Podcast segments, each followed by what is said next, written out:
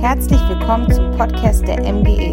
Wir hoffen, dass die Predigten dir helfen, Gott besser kennenzulernen und deinen nächsten Schritt zu gehen. Wir wünschen dir viel Spaß und Gottes Segen. Ja, ich würde mich gerne erstmal ähm, vorstellen. Ihr kennt mich ja gar nicht. Ähm, ein paar Leute haben mich die letzten paar Tage schon ein bisschen erlebt. Ich bin äh, Birg Lennart. Ähm, ihr habt schon gehört, die meisten nennen mich einfach Lenny. Äh, ist nicht so einschüchternd, ist ein kurzer Name, klingt ein bisschen niedlich bei meiner imposanten Erscheinung. Ähm, ich weiß das schon. Genau. Ähm, ja, wir kommen aus Bad Gandersheim von der Bibelschule. Ähm, die Kehlen kennt ihr vielleicht, die ist bei uns mit in der Klasse. Äh, wir sind spezieller noch in, der, in dem Team Pastorale Zurüstung und äh, lernen einfach über Leiterschaft. Wir lernen äh, darüber, über die ganzen pastoralen Dienste, die es so gibt äh, kriegen da einen Einblick, ähm, genau für manche vielleicht auch, weil sie später wirklich Pastoren werden wollen. Ähm, Sebastian Stark ist unser Leiter, der ist hier und ähm, genau, ich freue mich. Das ist meine erste Sonntagspredigt, muss ich ehrlich sagen, und äh, ich bin äh, total happy, dass ich ein Headset habe. Ich hatte noch nie ein Headset um, immer nur ein Mikro. Ähm, genau, das macht mir total Spaß. Ähm, genau, und ich freue mich, ich habe was auf mein Herz bekommen für euch und äh, ich will euch einfach sagen, hey, das ist voll das Vertrauen, was ihr mir gebt. Ihr kennt mich nicht und ihr ladet uns hier ein, ihr ähm, kommt zu diesem Gottesdienst und sagt, hey, wir kennen dich nicht, aber du hast vielleicht was von Gott, was, was ich hören will. Und deswegen danke für das Vertrauen, danke, dass ihr mir hier die Bühne gebt und ich äh, einfach was von meinem Herzen teilen darf. Ich stehe mir nochmal eben eine Uhr, nicht, dass ich am Ende doch eine Stunde quatsche oder so. Ich rede gerne. Ähm, genau, und äh, zwar hat ähm, Gott einfach die letzten paar Monate so ein bisschen was beschäftigt bei mir, hat ein bisschen was aufgezeigt in meiner Vergangenheit und hat so gefragt, so hey, warum tust du eigentlich die Dinge, die du tust? Was ist so deine Motivation hinter diesen ganzen Dingen? Und ich denke, das ist eine ganz wichtige Frage, die wir in unserem Alltag uns immer mal wieder stellen sollten, weil ähm, wir unbewusst oder bewusst immer Entscheidungen treffen, aus Motivationen heraus Dinge zu tun. Ähm, wir nehmen einfach mal ein Beispiel. Wir haben einen Geschäftsmann und dieser Geschäftsmann, der könnte sich jetzt entscheiden zu sagen, hey, ähm, ich möchte ein großes Ansehen, ich möchte viel Geld haben. Äh, das heißt, ähm, ich arbeite auf Profit, ich arbeite ähm, mit dem Kapitalismus im Grunde und schaue, dass ich möglichst viel Geld reinbekomme. Aber dieser Geschäftsmann kann genauso gut sagen, hey, mir ist es total wichtig, dass ähm, wir ein gutes Netzwerk haben, dass ähm, dass äh, die Stadt gestärkt wird durch das, was ich tue. Ich möchte einen Einfluss haben, vielleicht sogar auf äh, den, das Klima oder die Menschen. Ich möchte ähm, vielleicht mit dem Geld auch Stiftungen gründen und dergleichen und hat direkt eine andere Motivation. Oder lass uns das ein bisschen ähm, vielleicht näher machen. Wir als Gemeindegänger, wir kennen ja alle Seelsorger und dann könnten wir uns einen Seelsorger vorstellen, der sagt, ähm, hey, ich habe auf jeden Fall das Wissen, ich habe eine Ausbildung und deswegen können die Leute nur zu mir kommen, um, um ihre Probleme zu lösen. Oder er kann sagen, hey, die Menschen und ihre Entwicklung und ihre Probleme liegen mir so sehr am Herzen, dass ich mich da hineingebe und sage, ich möchte, dass diese Menschen wieder gesund werden und heil werden. Das sind zwei komplett unterschiedliche Ansichten. Ähm, und wir lesen in 1. Korinther 13, Vers 3, und das lese ich euch einfach mal vor. Und wenn ich alles, äh, wenn ich alle meine Habe zur Speisung der Armen gebe, austeile und wenn ich meinen Leib hingebe, damit ich Ruhm gewinne, aber keine Liebe habe, so nützt es mir nichts. Das heißt, wir sehen hier, dass es eine Motivation gibt, eine Haltung gibt, eine Herzenshaltung gibt, die ganz klar vorgeschrieben ist von der Bibel, damit wir einen Nutzen davon haben. Und zwar ist es diese Liebe, die wir halten sollen. Und ähm, eine Definition davon finden wir in Römer 13 und das möchte ich euch auch noch vorlesen. Und zwar steht da, die Liebe tut dem Nächsten nichts Böses. Das heißt, wir können schon mal festhalten, hey, die Liebe ist nicht darauf aus, dass äh, wir andere Menschen zerstören, sondern eher sogar noch zu gucken, hey, was ist das Beste für mein Gegenüber, was, was ist das Beste für ihn und nicht unbedingt für mich. Ich möchte euch ein bisschen in meine Vergangenheit mit reinnehmen, in ein kleines Zeugnis von mir ähm, aus meiner Zeit als äh, Teamleiter in, in der Gemeinde, aus der ich herkomme. Und es fing so an, so zwei Jahre ungefähr, nachdem ich mich bekehrt habe. Ich kam in die Gemeinde, ich habe mich ein bisschen engagiert auf unserer Konferenz und die haben gesehen, hey, ähm, da ist scheinbar Potenzial, der kann Sachen organisieren und dann haben sie mir das angeboten zu sagen, hey, könntest du bei uns den Begrüßungsdienst, könntest du den leiten, könntest du so ein Team übernehmen? Und ich habe erst gesagt so, okay, okay, wer bin ich? Zwei Jahre bekehrt, äh, ich habe überhaupt gar keine Referenzen, ähm, ich weiß gar nicht, ob ich Dinge organisieren kann. Ähm, großes Mundwerk vielleicht, aber ich weiß gar nicht, ob da was hintersteckt. Und ähm, genau, ich habe das dann genommen und habe gesagt, okay, ich, ich gebe mein Herzblut da rein, auch wenn es vielleicht gar nicht so nach einer großen Stelle aussieht oder sowas, habe ich gesagt, ich investiere mich in diesen Bereich und ich habe angefangen, Dienstpläne zu schreiben, voll so mit Farbcode und ähm, so dass jeder ganz genau weiß, okay, mein Name, wenn ich meinen Dienstplan bekomme, der ist immer rot hinterlegt. Das heißt, ich finde den sofort und ich habe Jahreslisten mit Terminen rausgesandt und ich habe jeden Einzelnen gefragt, hey, wie hättest du gern deinen Dienstplan? Möchtest du ihn per E-Mail oder per WhatsApp oder möchtest du ihn ausgedruckt haben, so dass auf jeden Fall sichergestellt ist, dass diese Leute ihren Dienstplan bekommen und sie ganz sicher wissen, wann sie dran sind, um zum Begrüßungsdienst zu kommen. Dann äh, weitere Sachen. Ich bin ähm, einfach durchgegangen. Meine Eltern sind, äh, sind Coaches und dadurch habe ich so ein bisschen was mit Körpersprache und so, ähm, kriege ich immer so ein bisschen mit, so am Essenstisch. Ähm, und habe dann gesagt, so, hey, wenn du an der Tür stehst und ähm, so, und da so stehst du, ist vielleicht nicht so cool, mach mal die Hände auf und nicht so in den Hosentaschen. Und äh, wir sind Christen, Jesus ist für uns gestorben, wir haben das Heil, du darfst auch lächeln und so und habe halt geschaut, dass irgendwie eine, eine gute Kultur entstand und dass, dass ähm, genau die Leute irgendwie, ne, so hey, ähm, wenn du so die Hand gibst, nicht so ein Waschlappen, sondern ein bisschen zupacken, aber bitte zerquetscht den Leuten auch nicht die Hand und vielleicht nicht jeden umarmen, das mag auch nicht jeder, ähm, genau und einfach zu gucken, dass da so ein gesundes Maß reingekommen ist. Ähm, und es sah von außen vielleicht total, total gut aus, total spannend, aber wenn man so ein bisschen hinter die Kulissen geguckt hat, ähm, hat man gesehen, dass es total aus der falschen Haltung heraus war. Und zwar hat sich das gezeigt, als ich dann, ähm, wir waren bei einem Teamtreffen, saßen dabei meine Leiterin und die ganzen Teamleiter saßen zusammen. Und es ging um eine Kleinigkeit. Es ging darum, dass ähm, T-Shirts gedruckt wurden für die ganzen äh, Begrüßungsdienstler. Und es ging jetzt darum, dass sie die bitte anziehen sollen. Und dann sagte eine Teamleiterin, hey, das äh, wird nicht funktionieren. Wir haben Leute bei uns, die werden die T-Shirts nicht tragen. Also die, das machen die einfach nicht. Das, die werden keine T-Shirts tragen. Was genau der Grund war, war nicht klar. Vielleicht mochten sie das nicht und wollten ihre eigenen Klamotten tragen oder sowas, fanden das vielleicht blöd, wenn das durchgewechselt wurde oder so. Auf jeden Fall habe ich das überhaupt nicht verstanden, weil ich habe gesagt, hey, ihr tretet zur Arbeit an, ihr kriegt eine Arbeitsuniform und die zieht ihr an. Das ist überhaupt kein Thema. Also es ist, wo, wo ist die Diskussion da? Ähm, und meine Leiterin hat was sehr, sehr Kluges in dem Moment gemacht. Sie hat dann gesagt, hey, ähm, und hat mich direkt vor dem kompletten Team korrigiert.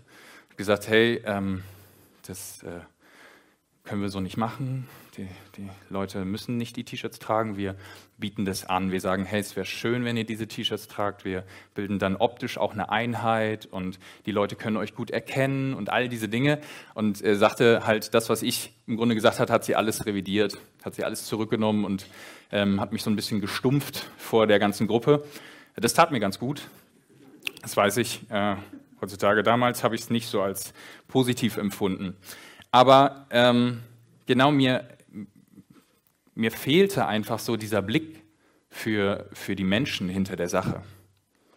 Und immer wenn ich, wenn ich bei diesen ganzen organisatorischen Dingen und bei diesen ähm, Sachen, die irgendwie angebracht wurden, ähm, Ergebnisse erzielt habe, war das nicht weil ich gesagt habe, ey, ich finde die Menschen so toll und ich will, dass sie sich entwickeln und ich will, dass eine gute Kultur in der Gemeinde entsteht, sondern es ging mir immer nur darum, dass die Regeln durchgesetzt wurden, dass die Sachen, die ich angesetzt habe, immer ähm, umgesetzt wurden, dass die Leute pünktlich kommen, dass ähm, das Team im Grunde funktioniert, dass ich als toller Teamleiter dastehe, dass äh, ich und meine Fähigkeiten schön weit herausstechen. Ganz schön tiefe Abgründe. Ja. Ähm, also mein, mein Fehler war im Grunde, dass ich, dass ich nicht gesehen habe, dass es nicht um Dinge geht, sondern dass es eigentlich immer um Menschen geht. Und ich glaube ganz klar, dass, es, dass mir ein Verständnis fehlte für das Herz Gottes. Dass mir es fehlte zu verstehen, was auf dem Herzen Gottes ist und wie er vielleicht auch einfach denkt. Und ähm, ist total spannend, weil wir kennen ja einen Menschen aus der Bibel, das ist der König David im Alten Testament. Das ist dieser Mann nach dem Herzen Gottes. Und der hat tonnenweise Fehler gemacht in seinem Leben. Aber er hat immer danach gestrebt, sich Gott zur Verfügung zu stellen. Er hat immer danach gestrebt, ihm zu gefallen, ihn zu ehren, ist immer wieder vor Gott gekommen und hat gesagt, okay, das war falsch und wir gehen wieder vorwärts. Und ähm, um zu verstehen, was ein Mann nach dem Herzen Gottes ist, glaube ich, dass wir uns anschauen müssen, einfach, wer Gott ist. Und ich habe einen Aspekt rausgegriffen, der, ähm, denke ich, sehr, sehr wichtig ist, einfach. Ähm, und zwar ist das der Aspekt des Wesen Gottes, dass Gott Liebe ist. Wir lesen das in dem 1. Johannes 4, Vers 16. Dort steht, Gott ist Liebe. Also es steht da wortwörtlich nicht irgendwie umgedreht, sondern es steht wortwörtlich, Gott ist Liebe. Und wir sehen das in, in der ganzen Bibel immer wieder, dass das scheinbar auf Gottes Herzen ist, dass wir lieben. Durch die ganze Bibel zieht sich das durch. Wir, wir lesen das von dem, diesem einen Gebot, das kennen wir alle, du sollst deinen Nächsten lieben wie dich selbst. Das ist das, ist das Gebot und ähm, auch in, in, Römer 13, Vers 9, äh, das ist genau ein Vers vor dem, was ich eben gerade vorgelesen habe, mit dem die Liebe tut dem Nächsten nichts Böses, steht genau das, du sollst deinen Nächsten lieben wie dich selbst und danach kommt das, die Liebe tut dem Nächsten nichts Böses. Ähm, das, das, zeigt auf jeden Fall auf, dass, dass, dass sein ganzes Wesen von Kopf bis Fuß Liebe ist. So, hey, so wie du dich selber behandelst, sollst du die andere behandeln. Und das, das Zweite ist, dass wir sehen, hey, ähm, dass Gott Liebe ist, ist in den Dingen, die er tut. Äh, wir lesen in 1. Johannes 1,6 und das lese ich einfach mal vor. Und den Vers brauchen wir, um den Vers danach zu verstehen. Na? Ich bin auf jeden Fall immer ein Freund davon, aus der Bibel vorzulesen, aber es dauert dann immer ein bisschen mit den Blättern. Wo steht, ähm, dass Gott Licht ist und gar keine Finsternis in ihm ist? Das ist total spannend, ähm, weil wenn wir uns Licht angucken, dann, dann ist da keine Dunkelheit drin. Wenn du eine Taschenlampe nimmst und die auf den Schatten hältst, dann ist dieser Schatten weg. Das heißt, Gott hat auf jeden Fall überhaupt nichts Schlechtes in sich. Und jetzt gucken wir uns den, die nächste Bibelstelle an, die ich mitgebracht habe. Und das ist in Jakobus 1, Vers 17, wo steht, jede gute Gabe und jedes vollkommene Geschenk kommt von oben herab, von dem Vater der Lichter, bei dem keine Veränderung ist, noch eines Wechsels Schatten. Und ich habe die Bibelstelle eben gegriffen, um ganz klar aufzuzeigen, dieser Vater der Lichter, das ist Gott selbst dass hier irgendwie nicht irgendwie gedacht wird, jemand anders. Gott ist dieses Licht und er ist, er ist derjenige, der, der diese Kinder des Lichts hat, die im Grunde wir sind. Und hier steht ganz klar, dass jede gute Gabe und jedes vollkommene Geschenk von ihm kommt. Und wie sieht das praktisch aus? Wir haben im Alten Testament Mose, seinen, einen seiner, ähm, seiner Diener, Diener Gottes, der bekommt Gesetze von Gott. Und jetzt könnte man sagen, oh, wir Christen, na, Gesetz haben wir nicht mehr, wir leben jetzt unter Gnade. Aber ich möchte was ganz Spannendes aufzeigen und vielleicht kennt ihr die Stelle aus ähm, Josua 1, Vers 8. Und da steht, dieses Buch des Gesetzes, also diese Regeln, die Mose bekommen hat, sollen nicht von deinem Mund weichen. Und du sollst Tag und Nacht darüber nachsinnen, damit du darauf achtest, nach alledem zu handeln, was darin geschrieben steht. Und jetzt kommt der Knackpunkt. Das ist, jetzt kommt das Coole. Wenn, wenn wir nachsinnen darüber Tag und Nacht und darauf achten, steht dann, dann wirst du auf deinen Wegen zum Ziel gelangen und dann wirst du Erfolg haben. Das heißt, Gott hat den Menschen damals etwas gegeben, damit sie auf ihren eigenen Wegen zum Ziel kommen, damit sie auf ihren eigenen äh, Dingen Erfolg haben. Das ist total spannend. Das heißt, er gibt uns Dinge, die zu unserem Besten sind. Das sehen wir hier schon im Alten Testament. Als, und wir Christen wissen das, als Jesus noch nicht wiedergekommen ist, als, als dieser Bund der Gnade noch nicht geschlossen war. Und ähm, ich denke aber, der größte Liebesbeweis ist genau das, dieser Bund der Gnade, den wir bekommen haben. Ganz am Anfang der Menschen wissen wir, Gott wollte Beziehung mit den Menschen. Deswegen hat er, hat er sie geschaffen. Aber die Menschen haben sich dagegen entschieden. Sie haben gesagt, mit diesem Gott will ich scheinbar keine Beziehung, weil sie haben sich gegen ihn gestellt und seine Regeln gebrochen. Und dadurch waren wir verdammt, keine, mehr, keine Beziehung mehr mit ihm haben zu können. Es gab immer mal vereinzelt Menschen im Alten Testament. König David war einer oder das ganze Volk Israel, die Beziehung haben konnten mit ihm, die Gemeinschaft haben konnten mit ihm. Aber Gott hat sich danach gesehnt, dass er mit allen Menschen auf der Erde diese Beziehung haben kann, dass er mit allen Menschen auf der Erde in Verbindung sein kann, dass er mit ihnen reden kann, dass sie eine Herzensverbindung haben. Und deswegen hat er seinen Sohn gesandt, um dafür zu bezahlen, dass wir wieder in Beziehung kommen können mit ihm. Er hat ihn sterben lassen am Kreuz und nach drei Tagen wieder auferstehen lassen, um zu zeigen, dass der Tod keine Macht mehr über ihn und auch über uns hat. Und ähm, als Beweis dafür hat er uns den Heiligen Geist gegeben, als Unterpfand dafür, dass wir jetzt diese Beziehung leben können. Und dieser Heilige Geist, er lebt in uns wie in, in einem Tempel. Und es ist wunderschön, denn wir lesen in ähm, Römer, Römer 5, Vers 5, was der Heilige Geist denn Wunderschönes tut. Und zwar steht da, ich glaube, ich habe es schon gehört. Da ist jemand ganz gut mit Bibelstellen. Denn die Liebe Gottes ist ausgegossen in unsere Herzen durch den Heiligen Geist, der uns gegeben worden ist. Also dieser Heilige Geist, er gießt diese Liebe Gottes, die er ja ist, die Gott selbst ist, in unser Herz hinein. Das heißt, wir haben seine Liebe in uns. Das Spannende ist, dass an dieser Stelle im Griechischen das Wort für dieses Ausgießen das ist ein Wort, was ähm, im Grunde beschreibt einen Prozess, der nicht mehr endet, der fortlaufend weiterläuft. Das heißt, die Liebe Gottes wird permanent in unser Herz ausgegossen, in dein und mein Herz. Und es, es, hört nicht auf, jetzt in diesem Moment und jetzt in diesem Moment und jetzt in diesem Moment hört es nicht mehr auf. Es fließt permanent in, unseren, in uns hinein. Und ähm, ich finde es wunderschön zu wissen, dass, dass Gott eigentlich permanent seine Liebe über mir ausgießt. Das ist total die schöne Wahrheit. Das heißt, ich, ich muss nichts leisten, haben wir heute Morgen schon gehört. Ich muss nichts tun, um irgendwie geliebt zu sein, angenommen und ähm, ja, wertvoll. Aber jetzt ist die Frage, okay, damals war ich ja auch schon Christ. Und damals war ja die Liebe auch schon ausgegossen in mein Herz durch den Heiligen Geist, den ich schon hatte. Wieso habe ich mich dann denn immer noch so falsch verhalten? Wieso habe ich immer noch danach geguckt, dass ich gut dastehe, dass mein Team geglänzt hat, dass mein Team performt hat, dass ich auf jeden Fall der coole Macker im Team war? Warum?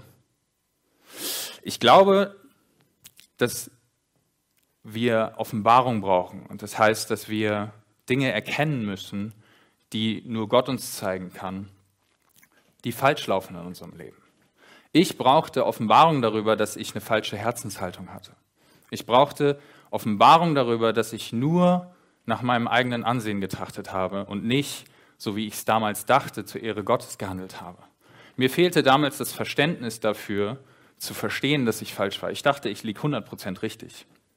Ich dachte, ich handle auf jeden Fall im Wille Gottes und ich bin der Einzige im ganzen Team, der sich 100% anstrengt dafür. Aber das war die größte Lüge, die ich damals gedacht habe. Und es ist so schön, weil ähm, ich habe seit ähm, Mai habe ich offiziell eine Freundin und die sagt mir immer, hey Lenny, es geht nicht um die Sache, sondern es geht um die Menschen dahinter.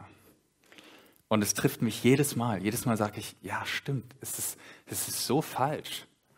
Meine Haltung ist so falsch, auch bei allen möglichen Dingen. Wenn, wenn, ich, äh, wenn wir auf der Straße sind und mit, für Leute beten und irgendwie für Heilung beten oder den Leuten von Jesus erzählen, es geht nicht darum, einfach nur von Jesus zu erzählen. Es geht nicht einfach darum, irgendwie Leute zu heilen oder für die zu beten oder die Leute in den Gottesdienst einzuladen. Hey, es geht darum, dass diese Menschen durch die Dinge, die wir tun, in die Gegenwart Gottes kommen und wieder Beziehung mit ihm haben können. Es geht um Menschen. Und ich darf das in den letzten Monaten, darf ich das immer mehr lernen. Es ist, es ist auf jeden Fall eine spannende Reise. Und jetzt ist natürlich die Frage, hey, okay, wie, wie machen wir das? Wie können wir da hinkommen? Zuallererst mal vielleicht zu erkennen, dass wir eine falsche Herzenshaltung haben und Dinge nicht in Liebe getan haben. Das heißt, nicht das Beste für den anderen gewollt zu haben?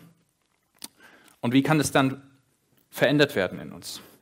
Und wir lesen in Psalm 139, Vers 23 folgendes. Erforsche mich, Gott, und erkenne mein Herz, prüfe mich und erkenne meine Gedanken. Das heißt, es ist im Grunde ganz einfach. Wir können zu Gott gehen und können ihn fragen. Wir können ihm unser Herz hinstrecken, können sagen, Gott, ich weiß nicht, ob ich richtig oder falsch handle. Aber falls ich falsch handle, dann will ich auf jeden Fall, dass du mir zeigst, dass da etwas ist, was aus der falschen Motivation heraus ist. Dass ich da etwas tue, was nicht in Liebe ist, sondern was nur da irgendwie dem dient, was, dass ich selber Ansehen bekomme und nicht du, Gott. Das ist der erste Punkt. Der zweite Punkt ist, dass wir einfach die Bibel lesen. In der Bibel stehen so viele Dinge, die ähm, Jesus gesagt hat, die uns helfen zu erkennen, was richtig und was falsch ist, was, was gut und was richtig ist. Und der, der dritte Punkt ist, dass wir einfach unsere Mitmenschen um uns herum fragen. Setzt euch mal mit, und ich meine wirklich euren Bruder und eure Schwester, vielleicht die, mit denen ihr aufgewachsen seid, aber vielleicht auch Bruder und Schwester im Geist, hier Gemeindemitmenschen, setzt euch mal mit denen hin und sagt mal, hey, ähm, kann ich mal mit dir sprechen, wie ich meinen Dienst mache? Oder warum ich Dinge tue? Und ich rede hier nicht nur über deinen Job, sondern ich rede hier auch ganz klar über Kleinigkeiten. Wenn ich auf Toilette gehe und dann sehe ich, oh, okay, jemand hat vergessen, die Klobürste zu benutzen. Dann kann ich mich entweder entscheiden, zu sagen, okay, ich gehe in eine Kabine weiter. Oder ich kann mich entscheiden zu sagen, okay, ich mache das jetzt weg. Und dann gehe ich raus und dann gehe ich zu meinem besten Freund und sage, boah, eklig. Ich musste das schon wieder wegmachen für irgendjemanden. Oder ich mache das einfach weg und schweige darüber. Und sage, hey, ich segne denjenigen, den ich vielleicht gar nicht kenne, wo ich niemals rausfinden werde, wer das überhaupt war. Und ich denke, das ist eine Alltagssituation, die wir alle kennen, oder? Ähm, genau, aber lass uns nochmal auf einen anderen Punkt. Wir, wir können das halt auch in unserem Dienst haben. Nehmen wir einen Projektmanager. Wenn der ähm, einen Auftrag reinkriegt von einem Kunden, dann äh, sagt er, hey, okay, zum Beispiel das und das Gebäude soll jetzt gebaut werden. Ich brauche eine Baufirma, mehrere. Ich brauche äh, das und das. Und ähm, das sind ungefähr unsere Vorstellungen von äh, der, dem Zeitrahmen. Frag mal an. Und dann holt er Angebote ein. Der holt ähm, und die unterbieten sich alle. Ne? Jeder will der günstigste sein, jeder will den Auftrag haben. Und dann hat dieser Projektmanager jetzt die Wahl, okay, ich könnte jetzt sorgen dafür, dass die Firma mit dem niedrigsten Angebot, das heißt, mein Kunde muss am wenigsten zahlen, die kriegen weniger Löhne, nichts Positives. Ähm, aber und, und ich kann vielleicht auch noch eine große Provision rausschlagen, das heißt, der Kunde bezahlt mich noch gut und dann gucke ich noch ganz besonders, dass es ganz schnell läuft. Das heißt, die haben noch richtig viel Stress. Oder ich kann halt sagen, hey, okay, gut, wie kann ich ein Maß finden, dass sowohl der Kunde mit dem finanziellen Aspekt zufrieden ist, als auch mit dem Zeitaspekt, so dass die Mitarbeiter von dieser Baufirma vielleicht noch anständige Löhne bekommen, gut bezahlt werden und nicht den übelsten Druck haben und Nachtschichten die ganze Zeit schieben müssen. Oder wir nehmen den, den ehrenamtlichen Gärtner. Ich habe hier gesehen, ihr habt hier vorne so, so Beete. Wir haben bei uns äh, in der Gemeinde haben wir auch Grünflächen tonnenweise und dieser Gärtner, der kann sagen, niemand kümmert sich um das Grün hier. Ich, immer ich, alles hängt, bleibt an mir hängen. Nur ich opfer meine Zeit dafür. Ich gebe meine ganze Zeit da rein, dass dieser Garten grün aussieht. Oder er sagt, ey, ich habe Zeit und ich möchte meiner Gemeinde dienen und ich möchte das hingeben und sagen, hey, dieser Garten, ich will den pflegen, ich will, dass die Menschen, wenn sie kommen, dass sie äh, was Schönes für ihr Auge auch haben. Das ist direkt eine andere Herzenshaltung. Hey, das Beste für mein Gegenüber wollen, heißt selber zurückzustecken. Also, fassen wir nochmal zusammen. Es geht nicht darum, einfach nur die Arbeit zu machen. Und bei dem Punkt will ich nochmal was, auf was eingehen. Wenn wir wenn wir merken, dass wir jetzt eine falsche Herzenshaltung haben, wenn wir sehen, okay, unsere Mitmenschen spiegeln das uns vielleicht oder Gott sagt, hey, du, das geht gar nicht, was machst du da? Du, du betest dich im Grunde selber an, du guckst nur auf dein eigenes Ansehen. Ist es dann dran, die Sache einfach zu lassen? Und ich sehe das nicht so. Ich glaube nicht, dass wir die Dinge dann einfach lassen sollen, dass wir dann aufhören sollen, diese Dinge zu machen, sondern dass wir dann sagen sollen, okay, ich entscheide mich für diese Liebe. Weil ich weiß ja, sie ist ausgegossen in mein Herz durch den Heiligen Geist. Das heißt, ich entscheide mich, das Beste für mein Gegenüber zu suchen. Ich möchte das Beste suchen. Und vielleicht funktioniert das nicht jeden Tag. Vielleicht funktioniert das einmal in der Woche oder nur einmal im Monat. Aber König David hat auch Fehler gemacht. Genau das ist es ja. Ich bin ein Freund von Try and Fail, also von Versuchs und Fall auf die Schnauze, weil ich sage, ein Mann nach dem Herzen Gottes sehnt sich danach, sich Gott hinzugeben. Und es geht nicht darum, in Perfektion zu leben, weil das ist Illusion, das funktioniert nicht. Wir sehen das auf dieser Erde. Wir sind nicht perfekt. Sonst wäre ich wahrscheinlich zwei Meter groß. Dann hätte ich gesagt, mm, perfekt, aber bin ich nicht.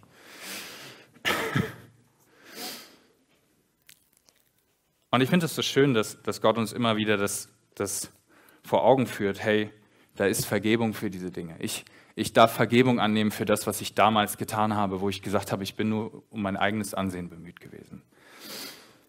Also, lasst uns Gott bitten, uns zu zeigen, wo wir aus der falschen Motivation heraus handeln. Lasst uns ihn fragen.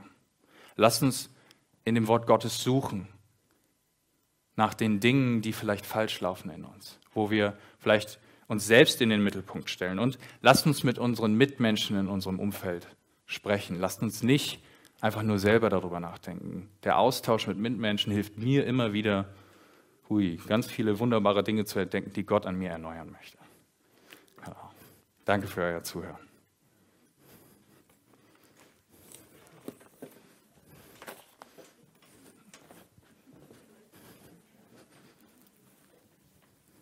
Ja, lass uns doch eine Zeit haben, wo wir jetzt zu Gott kommen und ihm ihn um Hilfe bitten. Im Psalm 139, Vers 23, das hat Lenny gerade vorgelesen, heißt es, erforsche mich Gott und erkenne mein Herz. Prüf mich und erkenne meine Gedanken.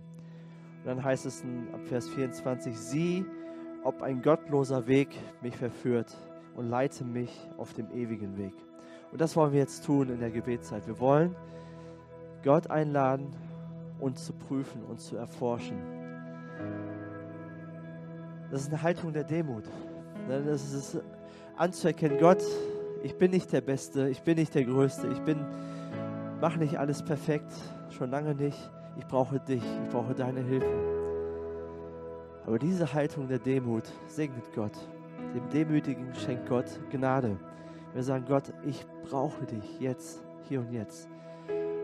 Lass uns das jetzt einfach tun in einem stillen Moment und sagen, Gott, erforsche mein Herz zeig mir, ob es Dinge gibt, die nicht in Ordnung sind.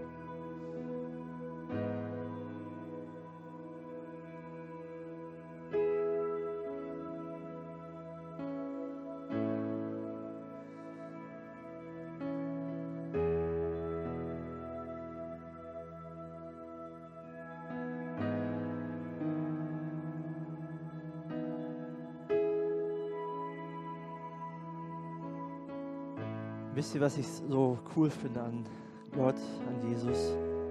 Obwohl wir nicht perfekt sind, obwohl wir so oft versagen und ja, unseren Nächsten nicht so lieben, wie er sich das vorstellt. Fangen wir mit, unserer, mit meiner Frau an, mit unserer Frau, mit unserem Ehemann, mit unseren Kindern, mit unserem Arbeitskollegen. Weil wer kann von sich behaupten, wir lieben sie alle Zeit zu 100 Prozent und machen alles richtig? Keiner. Und obwohl das so ist in unserem Leben, obwohl es doch vielleicht tiefere Abgründe gibt, hat sich Jesus entschieden, uns zu lieben. Jeden Einzelnen, dich und mich. Er hat gesagt, ich liebe dich dennoch, ich liebe dich trotzdem. Du kannst trotzdem zu mir kommen, so wie du bist, mit all deinen Ecken und Kanten, mit all deinen Macken. Komm zu mir. Ich möchte dir Liebe schenken. Ich möchte dich mit meiner Liebe erfüllen. Und das hat Jesus vor 2000 Jahren getan, als er ans Kreuz gegangen ist. Das hat er aus Liebe getan. Wirklich aus purer Liebe. Nicht aus Eigennutz, sondern für dich und für mich. Er hätte es nicht tun müssen. Am Kreuz war nicht, Jesus nicht der große Macker. Alle haben ihn verspottet, haben ihn vielleicht auch bemitleidet, um ihn getrauert. Aber er war nicht der große Held aber er es für dich und für mich getan. Er ging ganz nach unten, um uns zu erhöhen. damit wir seine Liebe empfangen können. Und Jesus hat sich schon ein für alle Mal für dich entschieden. Er liebt dich. Und das, was jeder einzelne von uns tun muss, ist, diese Liebe anzunehmen, diese Liebe zuzulassen. Und nur diese Liebe wird uns letztendlich verändern und zu anderen und zu neuen Menschen machen, die Jesus ähnlich werden. Nicht indem wir selber versuchen, nicht indem wir uns selber anstrengen oder religiöser werden oder ja, vielleicht die Bibel lesen, noch mehr oder noch mehr beten oder in den Gottesdienst zu gehen. Das sind alles gute Sachen, aber das macht uns nicht zu neuen Menschen, sondern nur die Liebe Gottes. Aber jeder Mensch hat die Entscheidung, sich da, ja, da ein Ja zuzusagen oder ein Nein zuzusagen. Jeder Mensch darf selber entscheiden, ob er diese Liebe zulässt oder nicht. Und vielleicht sagst du, ja, ich, ich kenne mich und ich, ich weiß, ich brauche diese Liebe in meinem Leben. Ich brauche Jesus in meinem Leben. Ich habe noch nie eine Entscheidung für ihn getroffen. Ich habe noch nie gesagt, Jesus, du hast mein Leben, verändert du mich, komm in mein Leben und mach alles neu. Und ich möchte jetzt wirklich diejenigen fragen, die diese Entscheidung noch nie persönlich getroffen haben. Weil diese Entscheidung kann dir keiner abnehmen. Deine Eltern nicht, deine Großeltern nicht, deine Freunde nicht, dein Pastor nicht. Nicht mal Gott kann dir diese Entscheidung abnehmen. Weil er hat uns mit einem freien Willen geschaffen und wir dürfen uns freiwillig entscheiden. Wenn du sagst, ja, ich möchte diese Beziehung mit Jesus haben, ich möchte mich für seine Liebe öffnen, ich möchte ihm heute sagen, dass ich ihn brauche, dass er in mein Leben kommen soll, dass er mein Herr und mein Retter sein soll, dann streck gerade mal deine Hand aus. Ich möchte für dich beten. Wer ist hier, der sagt, ich brauche Jesus in meinem Leben und ich brauche es heute? Er sagt, Jesus, komm in mein Leben. Für den Rest von uns, also so ein paar Punkte haben mich echt angesprochen in der Predigt, wo ich dachte, ja, das stimmt. Mit welcher Haltung diene ich eigentlich? Mit welcher Haltung tue ich was? Mit welcher Haltung begegne ich Menschen? Und vielleicht hat Gott dir heute auch was gezeigt. Er sagt, hey, du dienst mir, das freut mich auch, aber mit welcher Haltung tust du das? Mit welcher Motivation? Ist es wirklich immer aus Liebe? Oder möchtest du Ehre bekommen dafür? Und lass uns einfach mal prüfen, jeder für sich und ja, umkehren zu Gott und sagen, Gott, es tut mir leid. Es tut mir leid, wenn ich dir aus einer falschen Haltung heraus gedient habe oder Dinge getan habe oder wenn ich über andere gelästert habe oder schlecht geredet habe, wenn ich ja meine, meine Komplimente für mich gesucht habe. Vergib mir und verändere du mein Herz. Mach das an deinem Platz, wo du bist.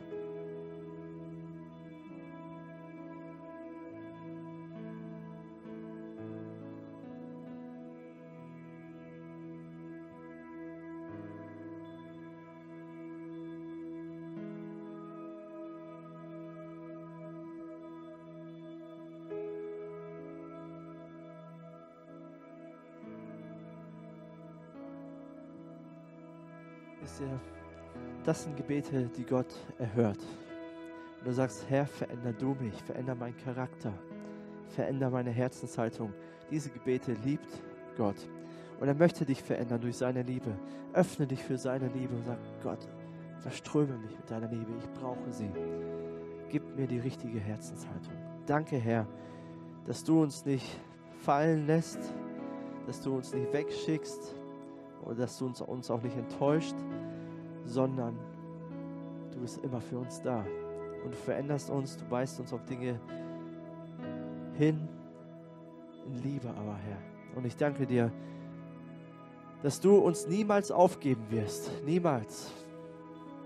Auch wenn wir manchmal komisch sind, wirst du dich nicht von uns abwenden. Dafür danke ich dir, für diese Treue. Und das feiern wir und das, dafür ehren wir dich, Jesus. Amen. Amen.